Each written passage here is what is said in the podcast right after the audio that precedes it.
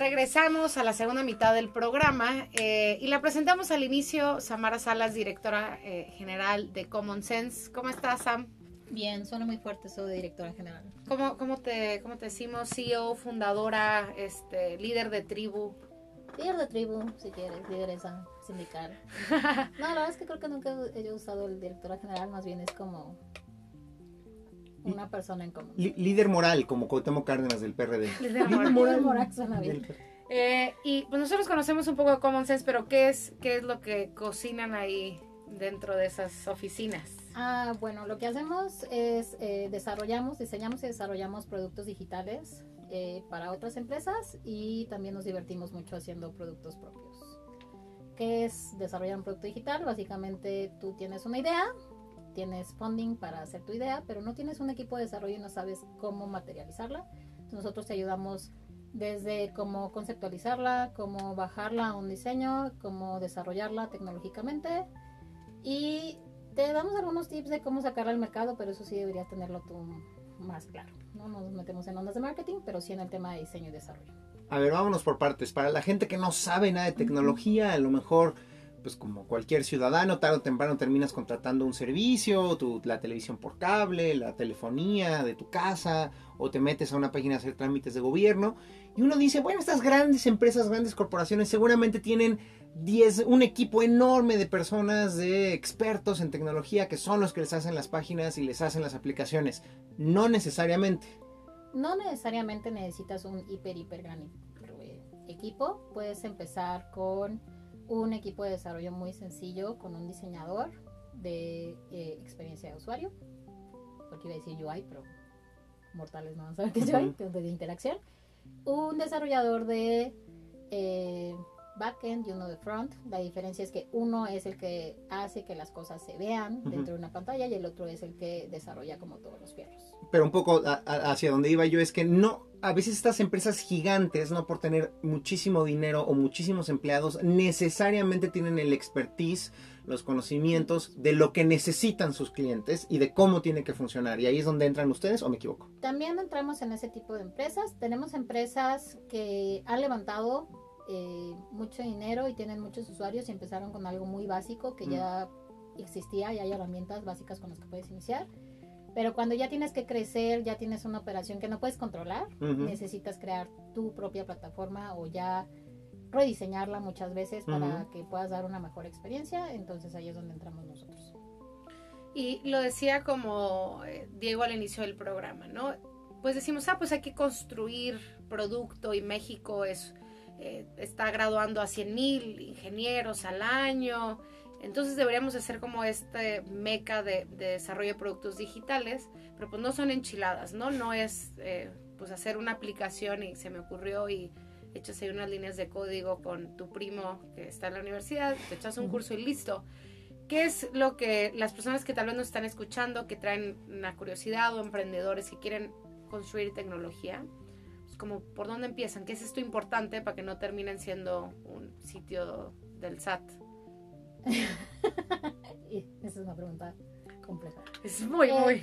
Creo que nosotros siempre lo hemos dicho de esta manera. Tienes que hacer, cuando piensas en una, materializar una idea en un producto digital, tienes que pensar cómo hacerlo sencillo para el usuario.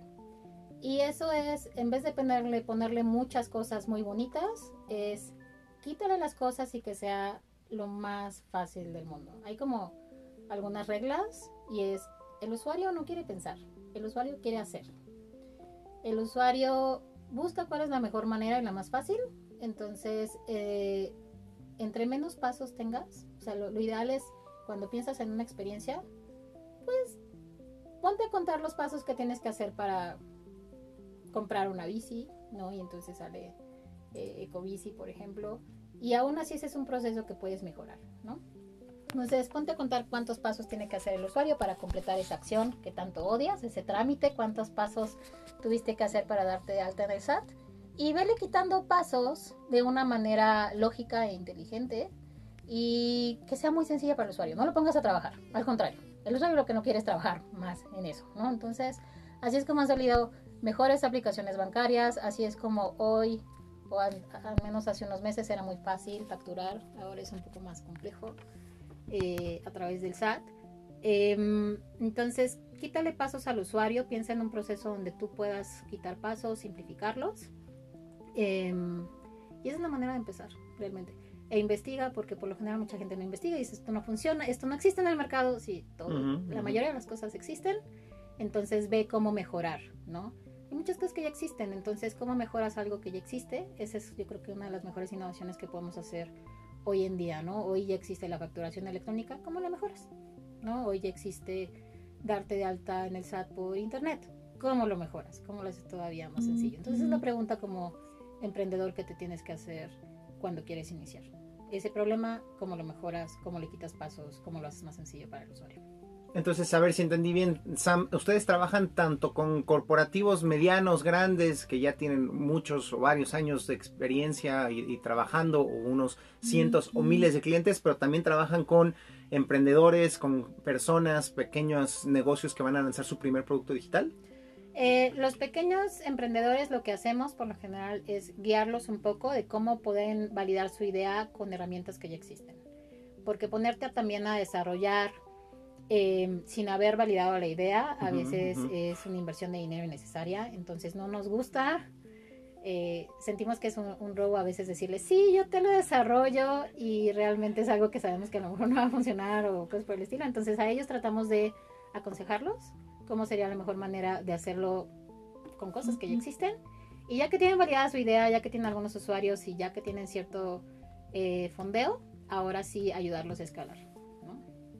Eh, ju- ¿Y cu- cuál es justo en esa diferencia entre los emprendedores, la- las personas, los pequeños negocios que van a lanzar su primer producto digital y ya las grandes empresas que, que ya tienen supuestamente mu- mucha experiencia, que ya pueden tener un sitio web o una aplicación y nada más la quieren mejorar? ¿Hay diferencias entre los errores básicos que cometen o en realidad siempre son los mismos errores de que típico el project manager quiere hacer un, una cosa espectacular, una navaja suiza y le dices, no, compadre, espérate, al contrario. ¿Se parecen los errores que cometen los primerizos y los experimentados o no? Sí, se parecen y se parecen mucho, eh, sobre todo en el tema de la resistencia. ¿no? ¿Qué es eso? Eh, que es la resistencia? Un emprendedor tiene una idea muy clavada ya en su cabeza, ya tiene la solución hecha y muchas veces hay que persuadirlo de esa solución a algo más sencillo. Y un project manager o alguien que ya un CTO experimentado, un CIO que es este, alguien de innovación, también ya Ujú. tiene su idea en la cabeza de cómo mejorar las cosas y también hay que persuadirlo a veces y esa es la parte eh, a veces compleja y a veces muy divertida. Tienes que volverte eh, un gran abogado del usuario creo que una de las cosas que hacemos muy bien en Common Sense es abogamos porque por el usuario, sobre todo porque sea sencillo para el usuario, pero que también te genere negocio, ¿no? Y por lo general nos topamos con gente que quiere abogar por el negocio, pero se le olvida el usuario y sin usuarios no tienes negocio. Claro. Es el mismo error. Claro, completamente de acuerdo. Y justamente en ese sentido te, te quería preguntar eh, un poco sobre lo que mencionabas. Eh, ¿Qué tanto la gente piensa que las empresas que se dedican al desarrollo de estos productos tecnológicos pues es muy rápido, tienen una idea y al día siguiente comienzan a desarrollar? Cuéntanos un poco más del proceso de primero obtener información de los usuarios, ¿no? Eso, eso cómo se hace, cuánto tiempo tarda y por qué hay personas que nunca lo hacemos. Que está bien fácil, pues Sí, ya, rápido, ¿no? Ya le Le O lo ignoramos. a mi primo. Sí. Em, lo que hacemos por lo general o tratamos de hacer, porque a veces eh, el cliente ya hizo parte de la chamba, eh, hacemos muchas entrevistas de usuario, tratamos de ver que ya existe en el mercado, que ya he validado, tratamos de ver que ya haya un modelo de negocio al menos, o sea, que hay un entendimiento de cuál es el proceso y cuál es el problema que quieres resolver. Eh, una vez que validamos que eso funciona, básicamente lo que hacemos es dibujar entre, cuando digo dibujar no es totalmente literal, pero sí mapear cuál es la experiencia de usuario hoy y cómo debería ser para mejorarla. ¿no? Eso nada más es como serie de pasos, hay una metodología muy hermosa para eso, que es el Customer Journey. Ujú. Y una vez que tienes eso claro, tienes entendimiento de cuáles son tus canales, cuál es eh, el producto que de- al final del día, el servicio que deseas dar, cómo debería de operar, qué debería ver el usuario. Y eso ya lo traducimos con otras metodologías a qué debe hacer un equipo de diseño y un equipo de desarrollo. Pero eso, como dar la primera, el primer paso, si nos toma como entre 15 días un mes. Hacer investigación de usuario profunda toma mucho más tiempo Ujú. si es un proceso que las mejores consultoras de investigación de usuario se toman tres meses al menos. Wow. Sí, Wow. o sea, cuando alguien te dice eso te lo hago en 15 días, eh, no está siendo muy realista o está ya basándose en algo que, en investigaciones que ya existen. Ujú.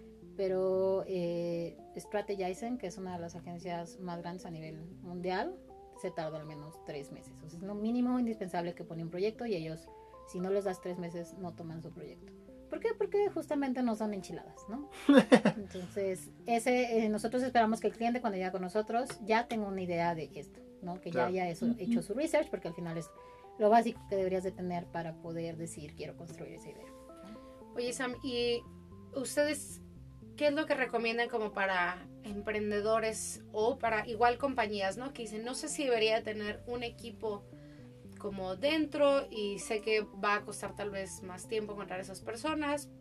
Eh, ¿Qué perfiles o qué tipo de productos sí deberían de ser eso? ¿En qué momento mejor me acerco con, con alguien como Common Sense o un tercero?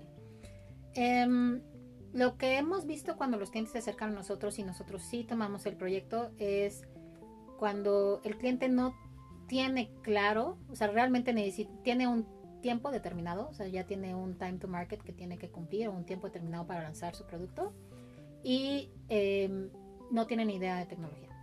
¿no? Por ejemplo, hay empresas que nos contratan que son empresas de tecnología, pero no saben desarrollar productos. No, no es lo mismo que hayas desarrollado toda tu vida internamente o ciertas herramientas a lanzar ya un producto para usuarios. Sí hay una diferencia, entonces ahí es cuando nos contratan nosotros. También cuando tienen un tiempo determinado y ya sus equipos de desarrollo están topados, ¿no? Entonces es mejor sacarlo a un equipo externo y eso te ayuda mucho a ser más ágil, ¿no? Porque además por contrato puedes cumplir como ciertos tiempos y cierto alcance. Y cuando no tienes ni idea de tecnología, también puedes, eh, en vez de aventurarte a contratar eh, un freelancer que tú no puedas guiar, cuando tienes un freelance que él sabe de un poco de construcción de producto, te puede ayudar mucho, pero si tú no tienes ni idea de cómo construir y él tampoco, ahí es cuando mucha gente le tira mucha tierra al freelancer. Es que me entregó algo que yo no quería. Bueno, ¿qué le dijiste? ¿No? Nosotros, como desarrollo de producto, guiamos al cliente para desarrollar el producto adecuado. Entonces, no nada más es como un bonche de desarrolladores y ya, sino tienes un experto en producto que te ayuda a justamente materializar la idea. Entonces, cuando no tienes ni idea de cómo bajar eh, esa idea que tienes, contrata una product builder. Tampoco recomiendo mucho. ¿Cuál, una- cuál sería la traducción, digamos, de un product builder? eh, una empresa que desarrolle productos, ¿no? Que diseñe y desarrolle productos como nosotros. A diferencia de una agencia de desarrollo, las agencias de desarrollo a veces solamente te entregan eh, código, ¿no? Ya. Tú le dices qué hacer, ellos te entregan código, nosotros sí hacemos todo un diseño de producto para que ese producto pues, logre un éxito. ¿no?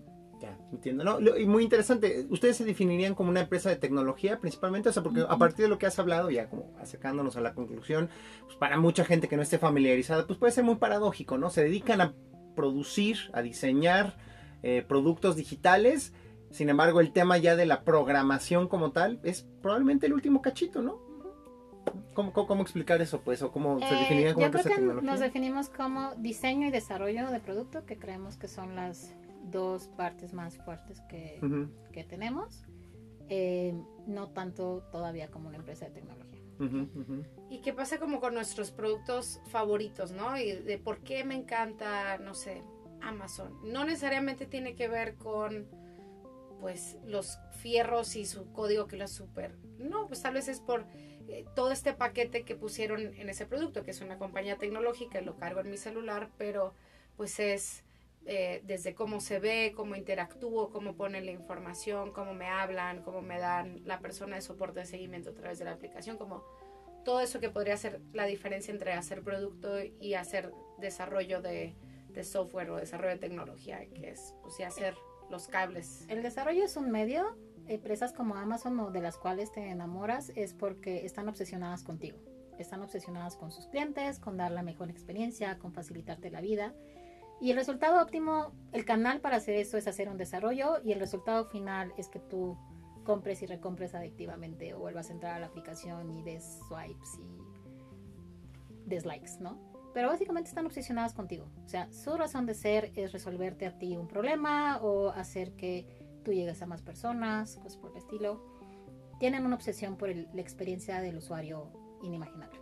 Y ya, ya no nos dio tiempo a hablar del tema de los datos, ¿no? Que también supongo que hay una parte ahí en la que entre más información puedas recabar de la misma interacción que el usuario tiene con un producto, pues te puede eso ayudar a tomar decisiones, ¿no? Sí, y en qué momento recabas esos datos para que no sea difícil para el usuario, no sea tortuoso y te los quiera dar, ¿no? Hay aplicaciones, he escuchado comentarios de gente que dice, a mí no me importa que me pidan la cantidad de datos que quieran, siempre y cuando me los pidan en el momento correcto. Yo le puedo dar toda mi información a, Google, por ejemplo, he escuchado, porque Google me da todo lo que necesito. Pues sí, y así, así sucede, ¿no? Le decimos dónde estamos, dónde hacemos clic, qué sitios visitamos, a veces qué le decimos a otras personas a través de nuestros mensajes, pero como nos está resolviendo otros problemas, no pues tienes problema en darlo. Y la otra es, la gente no suele leer los términos y condiciones y eso eh, ese es otro programa, amigos. De leerlos, de, de sacar información de usuario. Pero sí, los das porque te resuelven problemas, no porque están obsesionados en darte algo para que tú también des algo. Muy bien, Samara. Pues cuéntanos cómo podemos conocer más sobre Common Sense, sobre lo que ustedes hacen, la gente que está interesada también en saber más sobre desarrollo de producto. ¿A dónde van? Eh, estamos en www.commonsense, common con W sense, S-E-N-S-E. E, sentido común. Sentido común en inglés, punto, y de latina o de oso. También estamos en Twitter como Common Sense IO no somos muchos de redes sociales, pero también pueden seguir a mí, arroba Samara Salas, y a mi socio, arroba Siedrix, S-I-E-D-R-I-X. Los dos estamos metiendo activamente cosas de producto, cosas de desarrollo, y también ahí nos pueden contactar si tienen un proyecto interesante. Eh, encantados de platicar con ustedes y también eh, estamos contratando, entonces si alguien quiere mandar su currículum, quiero arroba commonsense.io eh, y siempre estamos abiertos a tener pláticas interesantes sobre el producto con otras personas. Muy bien, pues aprovechamos también para leer los comentarios que nos han mandado. Eh, nuestro querido Carlangas Ñangas nos escribe sobre la pregunta que hicimos, si tienen algún servicio de transmisión de videos o contenidos en video en línea. Eh, dice que él sí tiene Netflix. La última serie que se echó completa de principio a fin fue la de Glow, la primera temporada. Luego se negó con la cuarta temporada del negocio y ahorita anda bien picado con The, Good Doctor. O sea, este cuate sí está adicto de plano. Alguien vaya a rescatarlo. Alguien vaya a rescátalo. El peluso, así se llama en, su nombre de usuario en Twitter, porque el otro no lo puedo leer porque si no me aplica una como la de Moe, cuando Bart te llamaba Moe. Le dice saludos, yo tenía Netflix, pero lo dejé por falta de pago y también, claro, por el teléfono ya que se lo daban gratis. Ahora está pensando en Amazon ya que aparte de las series, manda los envíos gratis y más rápido. O sea, a mucha gente le interesa ese combo, ¿va? Pues ya, y es lo que están haciendo en Facebook, ¿no? Cómo te doy más servicios además del video que ya pues, no es suficiente. Pero vámonos, ahora sí, con la sección favorita de Paulina. ¿Cuál es, Pau? Las recomendaciones. Venga.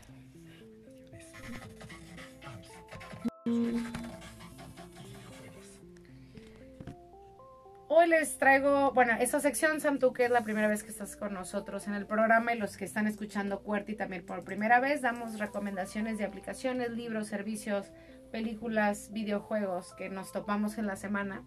Eh, y yo terminé justo hace unos días eh, un libro que se llama Deep Work, como trabajo profundo. Todavía no hay traducción al español, pero estoy segura que va a salir como muy pronto. Eh, y hay muchas reseñas de aprendizaje como de lecturas del, libro. Y este libro es de un señorcito que se llama Cal Newport.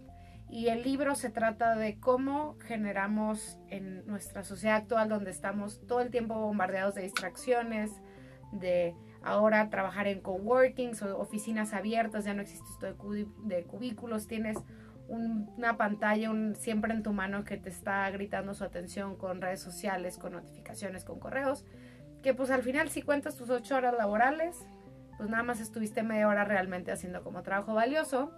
Entonces este libro se lo recomiendo como a todas las personas que dicen, oye mano, de plano no me puedo concentrar o me tardo un montón de tiempo en hacer mis entregables, este, llevo dos años terminando mi tesis y nomás no lo logro, escribiendo mi novela, lo, lo que sea.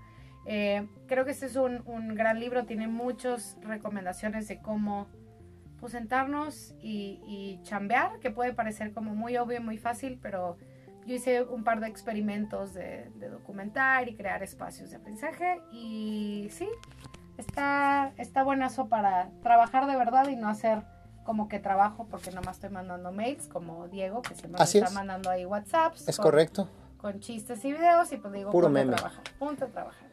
Efectivamente, y para pues, reafirmar esta concepción negativa que tiene mi Paulina, yo les recomiendo un videojuego para que pierdan el tiempo y sean menos eficientes. Se llama Altos Odyssey y es la continuación de un juego también muy popular que está tanto para iOS como para Android que se llamó Altos Adventure. ya lo recomendamos hace quizás más de un año, pero esta es la secuela y, y en realidad la fórmula es la misma. La verdad es que si ustedes jugaron el anterior no van a encontrar nada especialmente nuevo, quizás excepto unas de las gráficas y del diseño, digamos, de, de arte más espectacular que se pueden encontrar para una plataforma móvil. Altos Odyssey, pues en pocas palabras, hagan de cuenta que ustedes van en una patineta y es un descenso constante en donde a la hora de picar eh, la pantalla, de presionar la pantalla, ustedes saltan y con esto evitan obstáculos como piedras, eh, eh, otros objetos. Cuando hay un gran este, vacío, ¿no? Hay, hay como, ¿cómo se llama? Pues cuando tienes que saltar una barranca, por ejemplo, pues tienes que picarle a tiempo a la pantalla para agarrar eh, eh, vuelo y poder librar, eh, pues no morirte básicamente y no caerte en un agujero. Es un juego muy sencillo, pero por lo mismo de esos que rápidamente en, lo que están haciendo tiempo antes de una cita se pueden echar una partida rápida de Altos Odyssey. Si son muy competitivos, pues típico que entre más duras vivo, sin que te tropieces, pues más alta es tu calificación, tu score, tu, tu cifra de logros y eso lo puedes comparar luego con tus eh, compañeros, amigos. Altos Odyssey disponible para iOS y Andri- Android. Es muy buen juego. De esos que no deben de faltar en su celular. Oye, ¿y sí, y sí te los echas como juegas Me los una echo. semana y luego uno nuevo o tienes 10 juegos a la vez? Fíjate que no hago nada, me la paso jugando básicamente. este, y- no, sí, esta, en esta ocasión, qué bueno que lo preguntas. Sí me descargué como ocho juegos de jalón y los he estado probando uno por uno. Sí, sí, sí. Y ahí la verdad es que la mayoría permanecen en mi teléfono. Para que no digan que las cosas que les recomendamos No, nomás las no. agarramos ahí rápido del internet. Tengo, tengo un par que descargué y que no he jugado y por eso no he recomendado. Muy bien. Pues ahí en las próximas semanas estén atentos de por qué Diego ya no tiene trabajo. pero Exactamente. Lo peor que la boca se te haga recomendados. chicharrón. Este, Sam, Samara, cuéntanos. ¿Qué te cuento? Pues una recomendación, Ah, este, alguna aplicación, un juego. libro que se llama Coaching Habits. Eh, me lo recomendó una amiga después de que le dije por qué demonios la gente no aprende lo que le quieres enseñar. Ajá. Eh, Daira, muchas gracias. Un gran libro para aprender a dar coaching en 10 minutos cuando ya tienes un equipo más grande o simplemente alguien se te acerca para pedir consejo y no quieres o no sabes cómo invertirle menos tiempo. Eh, coaching Habits te ayuda a dar coaching en 10 minutos con 7 preguntas muy sencillas. Ya apliqué la primera parte y lo logré. Entonces siento que voy avanzando cada vez que, ¿Y cuál es esa primera parte? Para ver qué nos...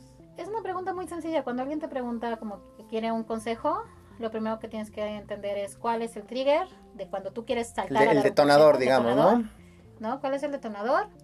Eh, no dar un consejo de primera, sino hacer que la persona hable. Entonces la pregunta más fácil para hacer que la persona hable es, ¿qué hay? ¿Qué estás pensando? ¿Qué hay en tu mente?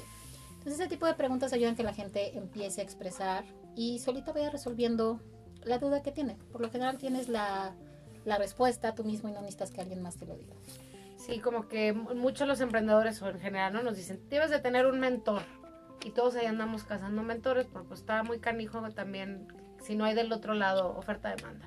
Entonces, para los que sí le saben y quieren ser mentores, puede ser este un buen, un buen libro. ¿Les puedo pedir rápido un favor? A ver. Eh, mi socio está buscando en dónde abrir una cuenta bancaria. Lleva una hora en un banco azul. Ajá. ¿Puedo decir la marca? No. En un banco azul No. y lleva una hora esperando a que alguien lo atienda. Entonces, si saben de una, eh, cuál es la manera más rápida de abrir una cuenta bancaria, que se pueda hacer transferencias internacionales, se los vamos a agradecer si nos dan ese tip y ese consejo, porque es horrible estar, lleva una hora en el banco. Bueno. Si no está, pues Es, es un problema de experiencia de usuario en el mundo físico real. Con esto nos despedimos. Esto fue QWERTY. Nos vemos, Pau. Adiós, hasta el próximo lunes. Bendiciones. Bye.